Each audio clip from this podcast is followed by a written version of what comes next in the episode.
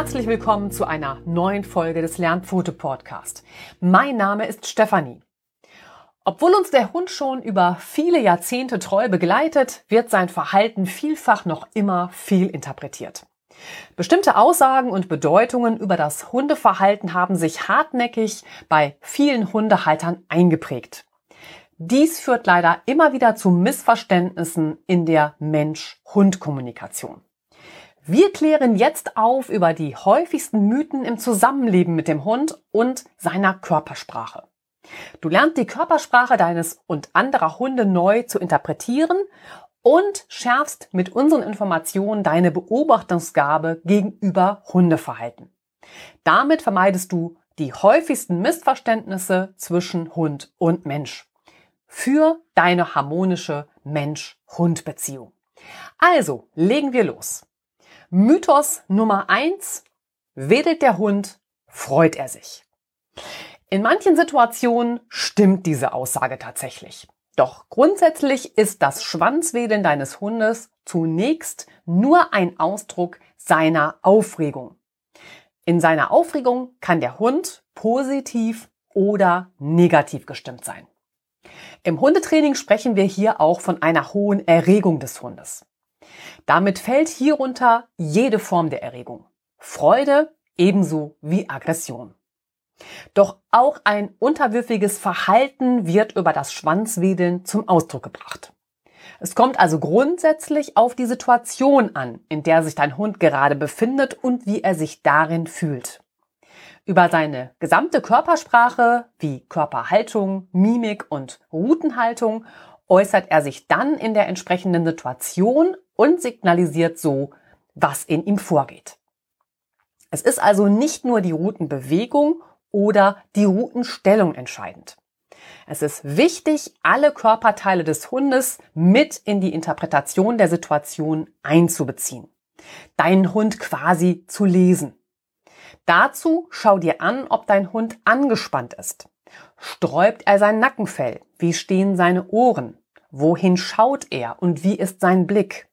Wie schnell wedelt er und auf welcher Höhe hält er dabei seine Rute? Doch bleiben wir bei der Rutenstellung.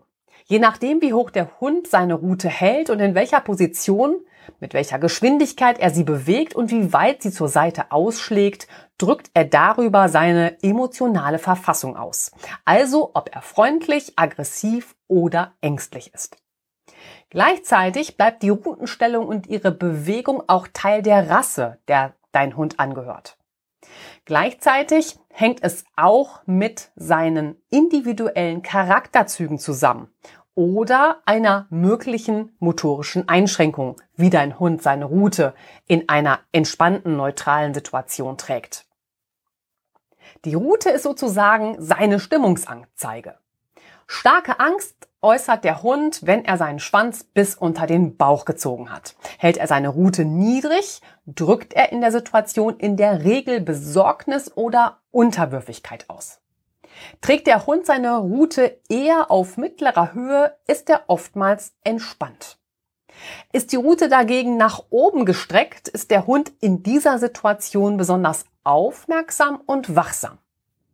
Beobachte deinen Hund immer wieder in neutralen Situationen, damit du ein Gefühl für seine normale, in Anführungsstrichen, Routenstellung bekommst. Denn hier gibt es durchaus rassetypische Unterschiede. Terrier zum Beispiel tragen ihre Route häufig steil nach oben aufgerichtet. Whippets oder Greyhounds dagegen halten ihre Route meist eher im unteren Bereich. Grundsätzlich kann man sagen, je schneller der Hund mit seiner Route wedelt, und hier sind wir beim Tempo in der Routenbewegung, desto aufgeregter ist er in der Situation. Ist der Hund entspannt, sind die Routenbewegungen eher langsamer und sanft. Entscheidend ist aber in der Situation neben der Routenhaltung und ihrer Bewegung immer auch die gesamte Körperhaltung des Hundes. Erst mit allen einzelnen Elementen die die Körpersprache eines Hundes ausmacht, ergeben sich die tatsächlichen Rückschlüsse auf die Gemütslage des Hundes. Ist seine Aufregung tatsächlich positiv, weil er zum Beispiel einen bekannten Menschen entdeckt hat, wird seine Route schnell wedeln. Sein Wedeln ist jetzt weit ausholend und seine Hüfte wackelt mit. Man sieht also insgesamt viel Bewegung. Der Gesichtsausdruck und der Blick des Hundes sind dabei freundlich und weich. Außerdem hält er seinen Kopf leicht abgesenkt. Er freut sich auf die Begegnung. Dies kann ein Hund natürlich auch bei einer Hundebegegnung so zeigen, etwa wenn dein Hund einen ihm bekannten Hundekumpel trifft. Doch in Hundebegegnungen kann der Hund auch angespannt sein. Auch dies drückt er mit einem Schwanzwedeln aus. Bei hoher Anspannung sind die Rutenbewegungen ebenfalls schnell, doch nicht so weit ausholend. Meist ist die Rute auch höher aufgerichtet. Die Rute kann auch hin und wieder in ihrer Bewegung innehalten. Bei besonders hoher Anspannung innerhalb einer Hundebegegnung ist auch eine steife, hoch aufgerichtete Rute ohne Bewegung ein Indiz für die angespannte Situation. Teilweise bewegt sich auch nur noch die Rutenspitze sehr schnell. Die Kommunikationsfähigkeit von Hunden bietet Wissenschaftlern immer wieder neue Anreize für Forschungsarbeiten. Über das Rutewedeln von Hunden veröffentlichte Giorgio Vallortigara und sein italienisches Forschungsteam der Universität von Trento in der Fachzeitschrift Current Biology 2013 eine überaus aufschlussreiche Studie. Um herauszufinden, wie Hunde auf die unterschiedlichen Wedelbewegungen ihres Gegenübers reagieren, nahmen die Wissenschaftler frontal stehende Hunde mit ihrer Rutenbewegung auf. Diese zeigten sie per Video 43 anderen Hunden unterschiedlicher Rassen, um deren Reaktion darauf zu ergründen. Dazu muss man wissen, dass wie bei Menschen auch Emotionen bei Hunden in der rechten und linken Gehirnhälfte entstehen. Dabei werden Handlungen der rechten Körperhälfte in der linken Gehirnhälfte verarbeitet und umgekehrt. So arbeitet beim Hund, der eine Rutenbewegung nach rechts zeigt, die linke Gehirnhälfte. Die linke Hirnhälfte ist zuständig für die positiven Gefühle. Geht die Rute eher nach links, wird die rechte Gehirnseite aktiv und signalisiert dem Hund, hier sollte er vorsichtig sein. Hunde, die ein Video eines Artgenossen sahen, der nach links wedelte, zeigten einen Anstieg des Pulses, teilweise auf das Doppelte. Sie wichen zurück und mieden den Blickkontakt zu dem Hund, der ihnen vorgespielt wurde. Zeigte das Video stattdessen ein Hund, der rechts wedelte, zeigten die Zuschauerhunde ein eher gelassenes Verhalten. Mit diesem Wissen kannst du nun Beißunfälle oder Rangeleien unter Hunden weitestgehend vermeiden. Denn Annahmen helfen uns in der Kommunikation des Hundes nicht weiter. Falsche Annahmen machen den Umgang mit dem Hund direkt gefährlich. Denn nicht immer ist ein wedelnder Hund auch positiv gestimmt und gut gelaunt. Das Fazit, Hunde drücken mit ihrer Rutenbewegung viel mehr aus als positive oder negative Emotionen. Ihre Stimmung ist eher entspannt, wenn Sie die Rute in einer waagerechten Verlängerung zum Rücken tragen. Ist die Rute leicht aufgerichtet, ist der Hund aufmerksam. Trägt der Hund seine Rute hoch über dem Rücken, sind seine Bewegungen dazu eher steif und starksig, ist er in Anspannung. Wieder einen ganz anderen Sinn hat es, wenn eine Hündin ihre Rute zur Seite legt. Der Sexualzyklus der Hündin lässt sich in vier Phasen einteilen. Das ist der Proöstrus, die Vorbrunst, der Östrus, Brunst oder Standhitze genannt. Dann folgt der Metöstrus, das ist die Nachbrunst und der Anöstrus, das ist der Zeitraum der Zyklusruhe. Proöstrus und Östrus werden zusammen als Läufigkeit bezeichnet.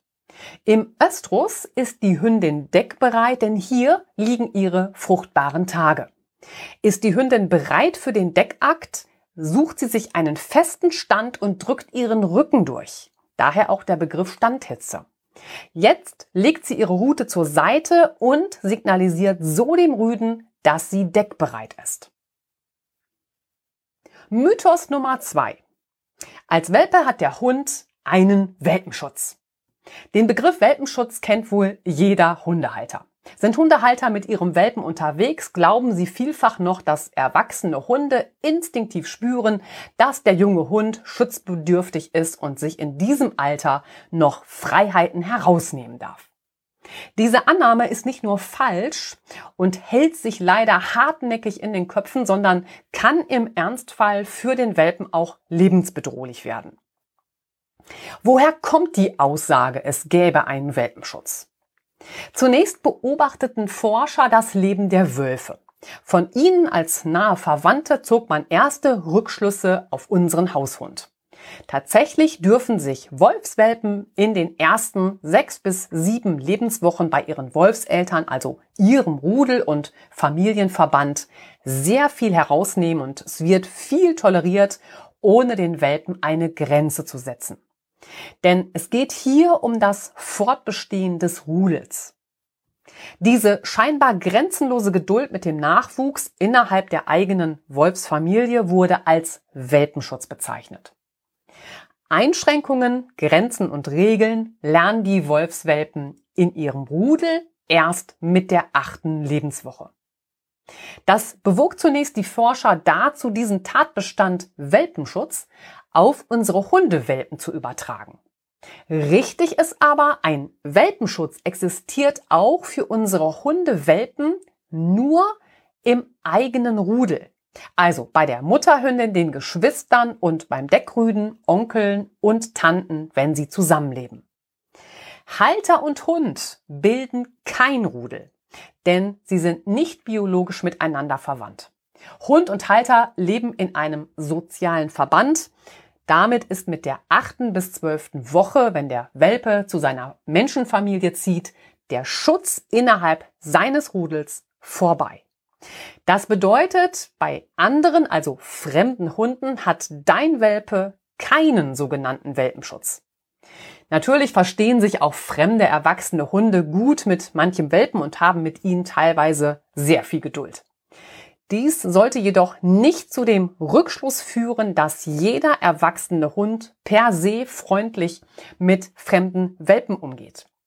Aufgedrehte und distanzlose Welpen sind nicht bei allen erwachsenen Hunden gerne gesehene Kumpel und so kann es vorkommen, dass der erwachsene Hund den Welpen attackiert, um ihm seine Grenzen aufzuzeigen. Hier noch der Hinweis, Wölfe würden einen fremden Welpen totbeißen, da er für ihr Rudel und die Weitergabe der eigenen Gene eine Konkurrenz darstellt. Die Konsequenz daraus für dich sei daher stets vorsichtig, mit welchen Hunden du deinen Welpen zusammenlässt. Informiere dich vorher bei dem anderen Hundebesitzer, ob sein Hund mit Welpen bereits Erfahrungen gemacht hat und mit ihnen zurechtkommt. Ist dies nicht der Fall oder ist die Antwort, wir können es ja mal ausprobieren, der hat ja Welpenschutz, lasse diesen Hundekontakt nicht zu. Für deinen Welpen sollte es möglichst viele freundliche Hundebegegnungen geben, deren positive Eindrücke er im Gehirn abspeichert. Daher achte hier besonders auf sozial verträgliche Althunde, bei denen er gute Erfahrungen machen kann. Mit Althunden ist hier keinesfalls der gebrechliche Senior gemeint. Gerade Hunde, die gebrechlich sind und vielleicht Schmerzen haben, sind von Welpen oft schnell genervt und manchmal auch überfordert. Daher lasse deinen Welpen an der Leine, halte ihn nah bei dir und kläre vorher mit dem anderen Hundebesitzer, ob die Kontaktaufnahme deines Welpen in Ordnung ist. Außerdem ist eine Zweierbegegnung für dich immer besser zu regulieren, als wenn dein Welpe gleich eine Begegnung mit zwei, drei oder noch mehr Hunden macht, die nur in Aufregung und Wildheit mündet, als sich mit dem Gegenüber wirklich auseinanderzusetzen und sich in Ruhe kennenzulernen. Mythos Nummer drei: Gähnt der Hund, ist er müde. Lange Zeit galt es als erwiesen, dass wir Menschen gähnen, weil wir müde sind, uns langweilig ist oder wir etwas als sehr eintönig empfinden. Diese Annahme ist von der Forschung längst überholt, denn wir gähnen auch, wenn wir Stress haben oder uns stark konzentrieren müssen. Die Theorie, dass Gähnen nur durch einsetzende Müdigkeit ausgelöst wird, hat dazu geführt, dass auch beim Hund angenommen wurde, er gähnt, weil er müde ist. Hunde gähnen zwar auch, weil sie müde sind, aber es gibt auch andere Gründe, warum ein Hund gähnt. Hier ist es wichtig, auf die Situationen zu achten, in denen dein Hund gähnt. Denn je nachdem, wie und wann dein Hund gähnt, kann dies ganz unterschiedliche Dinge bedeuten. Zunächst ist das Gähnen, ob beim Menschen oder beim Hund, ein Reflex. Ein Reflex ist eine immer gleiche Reaktion des Organismus auf einen bestimmten Reiz. Der Mensch gähnt also etwa, weil er müde ist. Der Reflex ist unwillkürlich, rasch und immer gleich ausgeführt. Beim Gähnen machst du einen tiefen Atemzug und öffnest dabei weit deinen Mund. Das Gähnen endet mit dem Ausatmen, wobei du deinen Mund wieder schließt. Dein Hund macht es genauso. Weil der ganze Vorgang des Gähnens unwillkürlich abläuft, hat weder der Hund noch der Mensch eine Möglichkeit, das Gähnen zu kontrollieren.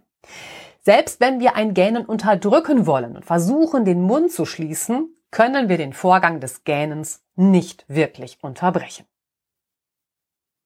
Eine Erklärung für unser Gähnen könnte sein, dass durch den tiefen Atemzug beim Gähnen viel Sauerstoff in unseren Organismus gelangt. Beim Lernen und unter Stress benötigen unsere Nervenzellen mehr Sauerstoff, um komplexe Aufgaben zu lösen. Ein anderer Erklärungsansatz liegt in der Annahme, dass vermehrtes Gähnen durch die Aufnahme von frischer, kühler Luft dazu dient, unser Gehirn zu kühlen. Denn Forscher haben nachgewiesen, dass wir vermehrt gähnen, wenn unsere Gehirntemperatur erhöht ist. Denn auch wenn sich die Temperatur im Gehirn nur geringfügig erhöht, ist seine Leistungsfähigkeit beeinträchtigt. Gähnt der Mensch, sinkt die Bluttemperatur und das Gehirn wird gekühlt. Beide Thesen passen auch zu der Vermutung, dass wir gähnen, um weiterhin aufmerksam und wach zu bleiben. Damit würde ein Gähnen auch der Erholung dienen, um sich auf die nächste Herausforderung vorzubereiten. Wirklich abschließend ist das Phänomen Gähnen beim Mensch noch nicht geklärt, vermutlich weil es keine gravierende Bedeutung für die Medizin hat. Warum gähnt jetzt der Hund? In welcher Situation das Gähnen beim Hund welche Bedeutung für ihn hat, ist stark vom jeweiligen Kontext abhängig. Diese Situation wollen wir uns nun im Einzelnen ansehen. Erstens, dein Hund gähnt, weil er müde ist. Der offensichtlichste Grund, warum dein Hund gähnt, kann tatsächlich eben Müdigkeit sein. Auch für Hunde gibt es im Laufe des Tages anstrengende Phasen. Was dein Hund fordert, könnte sein, dein Hund läuft viel in der Wohnung umher. Du hattest Besuch, es sind Ferien und die Kinder sind zu Hause. Ihr wart auf der Hundewiese. Die Gassi-Runde war länger als gewöhnlich, weil ihr einen besonderen Ausflug gemacht habt oder ihr wart auf einer Wanderung unterwegs. Du hast mit ihm trainiert oder ihr wart in der Hundeschule. Ihr habt zusammen Sport gemacht, wart joggen zum Canicross, Agility oder Schwimmen.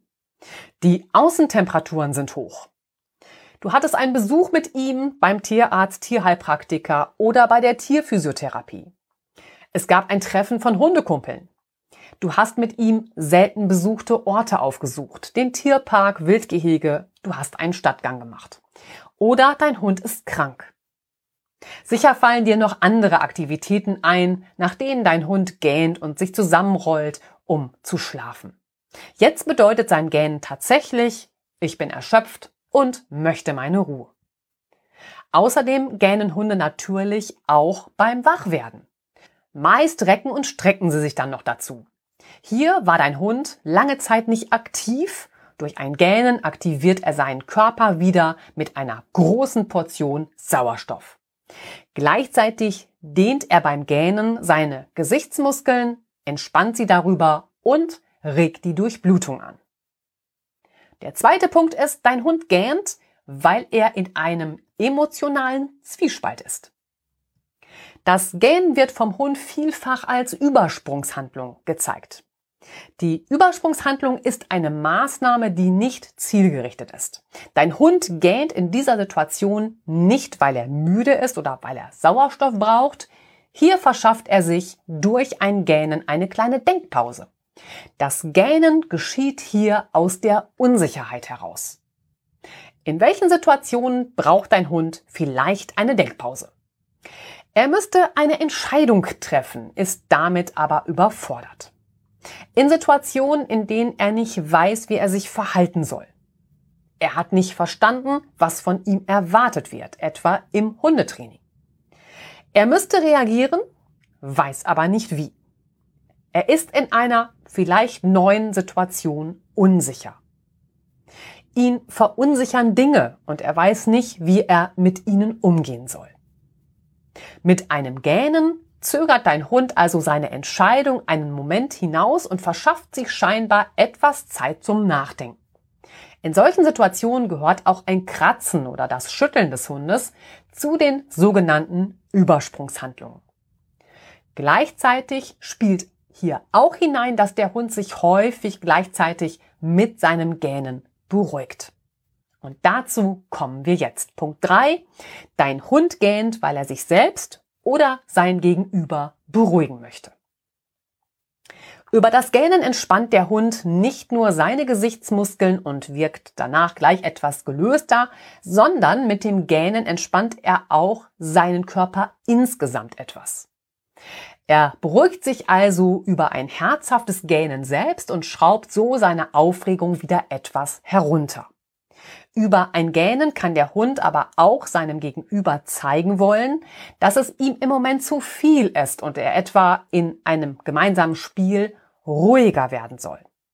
Dazu kommt zum eigentlichen Gähnen noch, dass der Kopf zur Seite weggedreht wird und vielleicht leckt sich der Hund auch über sein Maul und zeigt hier Licking Intention. Punkt Nummer vier: Dein Hund gähnt in stressigen Situationen. Stressige Alltagssituationen können also ebenfalls ein Grund sein, warum dein Hund gähnt. Wie schon besprochen, gibt ein Gähnen neue Energie, aber es entspannt und beruhigt auch gleichzeitig. Gerade in Hundebegegnungen gerät der ein oder andere Hund unter Stress, etwa weil der andere fremde Hund ihm sehr nahe kommt.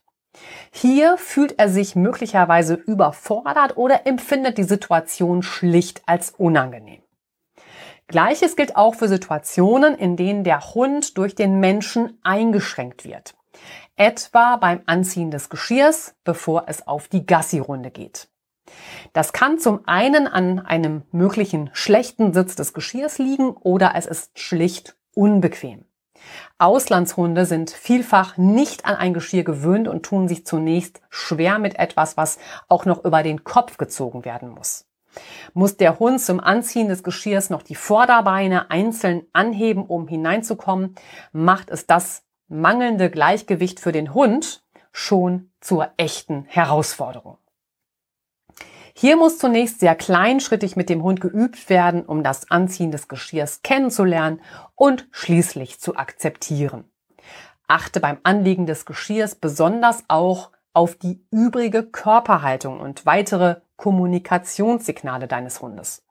Macht er sich klein, schaut er weg und gähnt, blinzelt dein Hund vielleicht und will dir ausweichen oder leckt sich über das Maul. All das sind weitere Anzeichen dafür, dass diese Situation für ihn Stress auslöst. Hier gilt es, diese Situation sehr positiv mit dem Hund zu üben und ihn gleichzeitig dabei zu entspannen, damit er sie nicht mehr als beängstigend und stressig empfindet. Auf der anderen Seite solltest du häufiges Gähnen deines Hundes in Situationen immer sehr ernst nehmen. Zeigt er ständiges Stressgähnen, stellt diese Situation für deinen Hund eine große Herausforderung dar. Hier ist es zunächst wichtig, die Situation mit deinem Hund umgehend zu verlassen, beziehungsweise sie für ihn so zu verbessern, dass der Stress für ihn nachlässt. Anschließend überlege, wo genau das Problem für deinen Hund lag und wie du die Umstände verändern kannst, um ihn nicht länger diesem Stress auszusetzen. Wenn ich dich dabei unterstützen darf, dann schreibe mir gerne eine Mail oder nehme mit mir telefonisch Kontakt auf. Punkt Nummer 5. Dein Hund gähnt auch, wenn er Schmerzen hat. Bei Seniorhunden hat man meist mehr im Blick, dass sie eine schmerzhafte Arthrose haben können oder durch ihr Alter körperlich manchmal eingeschränkt sind. Doch auch eine Verletzung kann deinen Hund gähnen lassen, etwa wenn sie durch eine Bewegung plötzlich schmerzt. Gleiches gilt auch für Berührungen an einem schmerzenden Bereich. Auch hier kann der Hund über ein Gähnen signalisieren, dass er Schmerzen hat. Oft sind es diese Kleinigkeiten, die dich aufhorchen lassen sollten, denn hier hat sich das Verhalten deines Hundes verändert. Er reagiert auf Berührungen oder Bewegungen anders als sonst. Damit du ein solches gesundheitliches Problem nicht übersiehst, lege ich dir den Blogbeitrag Das Hundetagebuch, eine Folge rund um die Gesundheit deines Hundes, sehr ans Herz. In diesem Beitrag geht es um gesundheitliche Veränderungen beim Hund und wie du sie schnell erkennst, denn Hunde sind großartige Verschleierungskünstler. Wenn dann gesundheitliche Einschränkungen auffallen, ist schon vieles passiert. Mit dem kostenlosen Handout zum Beitrag, das du dir zusätzlich auf unserer Webseite herunterladen kannst, erkennst du Veränderungen bei deinem Hund sehr schnell und genau, damit du dann sofort die richtigen Schritte unternehmen kannst. Die entsprechende Podcast-Folge ist dann die 033, das Hundetagebuch, beides natürlich für dich in den Show Notes verlinkt. Damit sind wir beim letzten Punkt. Das ist der Punkt Nummer 6. Emotionale Nähe steckt an. Nicht nur unter Menschen ist vielfach ein kollektives Gähnen zu beobachten. Forscher fanden heraus, dass Tiere, die sich besonders nahestehen, sich vom anderen ebenfalls zum Gähnen anstecken lassen. Auch der Hund und sein Besitzer können sich gegenseitig zu einem Gähnen anstecken. Viel häufiger, als dass ein fremder Mensch bei einem Hund ein Mitgähnen auslösen kann. Forscher machen dafür Spiegelneuronen verantwortlich. Spiegelneuronen sind bestimmte Gehirnstrukturen, die die Geisteszustände des Gegenübers abbilden. Über die Spiegelneuronen ist es möglich, sich in ein anderes Lebewesen hineinzufühlen und zu erkennen, wie es dem anderen geht. Ein Forscherteam der Universität Tokio fand in einer Studie heraus, dass wenn der Hundebesitzer gähnt, der eigene Hund ebenfalls mit einem Gähnen reagiert. Doch nicht wie anfangs vermutet als eine Art Stressreaktion, sondern vielmehr, weil er eine mitfühlende Reaktion zeigt. Da Hunde sich gerade von ihren Bezugspersonen öfter vom Gähnen anstecken ließen als von fremden Testpersonen, schlossen die Forscher hier auf den Grad der emotionalen Nähe zwischen den beiden. Spricht man von emotionaler Nähe beim Menschen, dann meint man ein gutes Gefühl füreinander und eine innige Beziehung, die Worte oftmals überflüssig macht. Bei der Beziehung zwischen Hund und Mensch könnte emotionale Nähe ein Zeichen für eine gute Bindung sein. Hier sind sich Hund und Mensch so nah, dass sie eine Beziehung pflegen voller Vertrauen und Wertschätzung. Der letzte Mythos für heute ist der Mythos Nummer 4 und die Aussage, Hunde, die bellen, beißen nicht. Diesen Ausspruch hast du sicherlich auch schon gehört. Diese Aussage wurde immer dann getroffen, wenn jemand in seiner Wut oder seinem Zorn etwas ankündigte, was er jemandem alles antun wird, es aber nie in die Tat umsetzte. Dieses geflügelte Wort Hunde, die bellen, beißen nicht sollte einmal mehr unterstreichen, dass wer jemandem ernsthaft schaden wolle, dies nicht vorher ankündigt.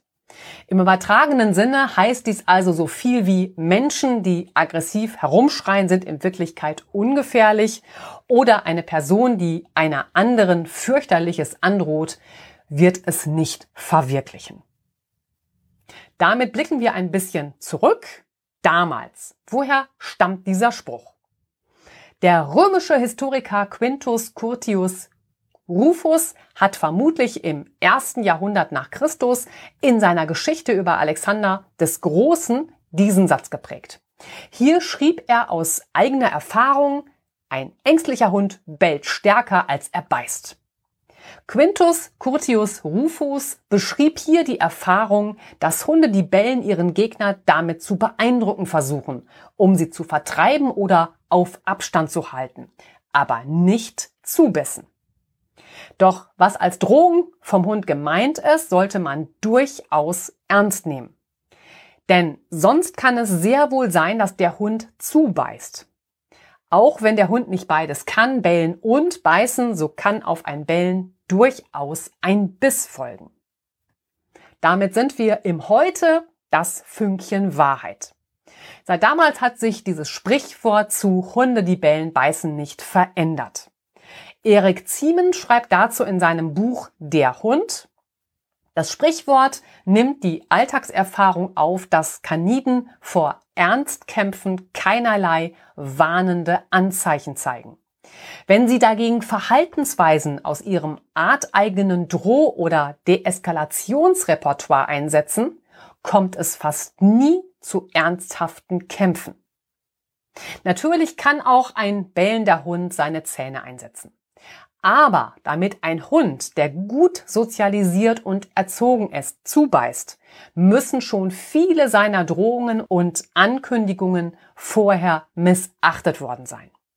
Grundsätzlich wird dann aber auch der gutmütigste Hund irgendwann zubeißen. Daher sollte man mit dieser angeblichen Lebensregel Hunde, die bellen, beißen nicht, sehr, sehr vorsichtig sein. Die Gründe für das Bellen des Hundes. Wir haben uns schon sehr intensiv mit dem Bellen beim Hund auseinandergesetzt. Dazu gibt es zwei Blogbeiträge, einmal übermäßiges Bellen abgewöhnen und Auslöser für übermäßiges Bellen. Und die entsprechenden Podcast-Folgen, das war die Folge 013 und die Folge 014. Beides verlinke ich dir natürlich auch in den Show Notes. Die möglichen Gründe, warum ein Hund bellt, sind vielfältig. Gründe für ein Bellen können sein Aufregung, etwa bei der Begrüßung von dir oder anderen Hunden, als Spielaufforderung oder auch im Spiel, aus Frust, Langeweile, Revierverteidigung, Einforderung von Aufmerksamkeit, Überforderung, Stress, Angst und Unsicherheit, Wut und Aggression, aber auch Schmerz bzw. gesundheitliches Unwohlsein. Es wird deutlich, dass Bellen sowohl eine positive als auch eine negative Motivation haben kann. Um nun tatsächlich einzuschätzen, ob ein Hund, der bellt, auch bereit ist zuzubeißen, müssen wir wieder seine gesamte Körpersprache und die jeweilige Situation, in der das Bellen auftritt, mit einbeziehen. Zunächst ist ein Bellen immer ein Hinweis von vielen anderen, wie es dem Hund geht. Um jetzt zu ergründen, ob der Hund aufgeregt ist, Aufmerksamkeit haben möchte oder endlich jemanden begrüßen will, muss man die gesamte Situation interpretieren. Gleichzeitig kommt es auch auf die Geschwindigkeit des Bellens an und auf deren Tonhöhe.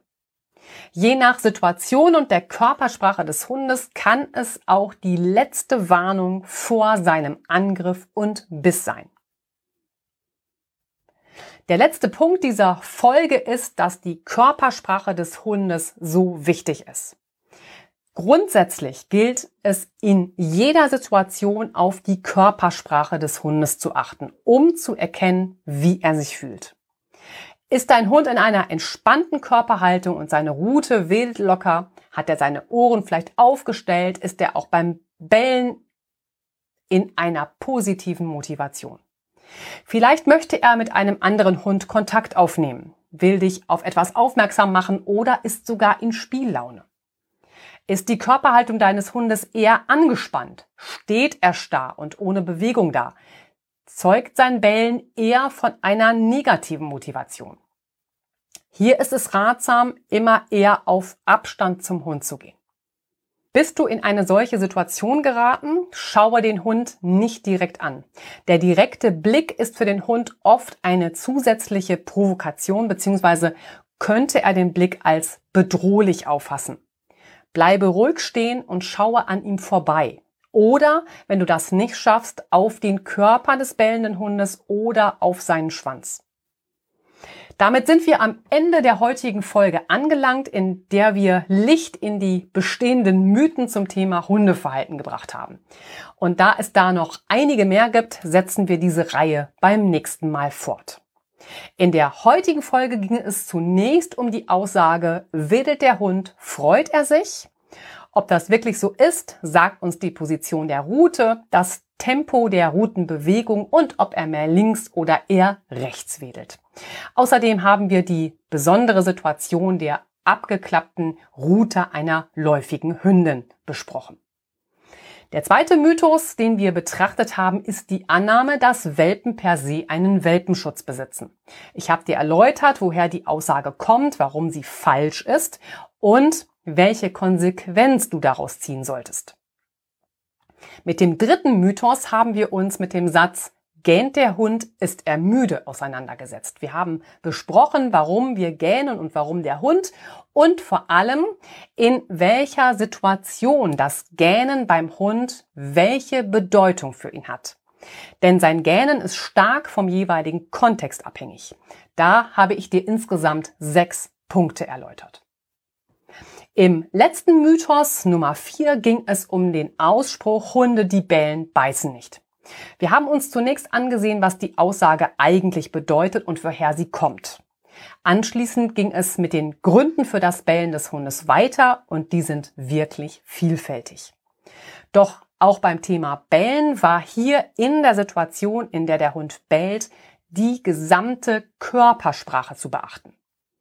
Es ist bei diesem Thema sicherlich klar geworden, wie umfangreich das Thema Hundeverhalten, Körpersprache von Hunden und Hundekommunikation ist. Dies lässt sich nie in aller Tiefe besprechen, daher sind dir die in den Quellen aufgeführten Bücher als weiterführende Lektüre wärmstens ans Herz gelegt. Auch die verlinke ich dir in den Shownotes. Wenn du alle Einzelheiten noch einmal in Ruhe nachlesen möchtest, findest du den entsprechenden Blogbeitrag natürlich auch in den Show Notes verlinkt.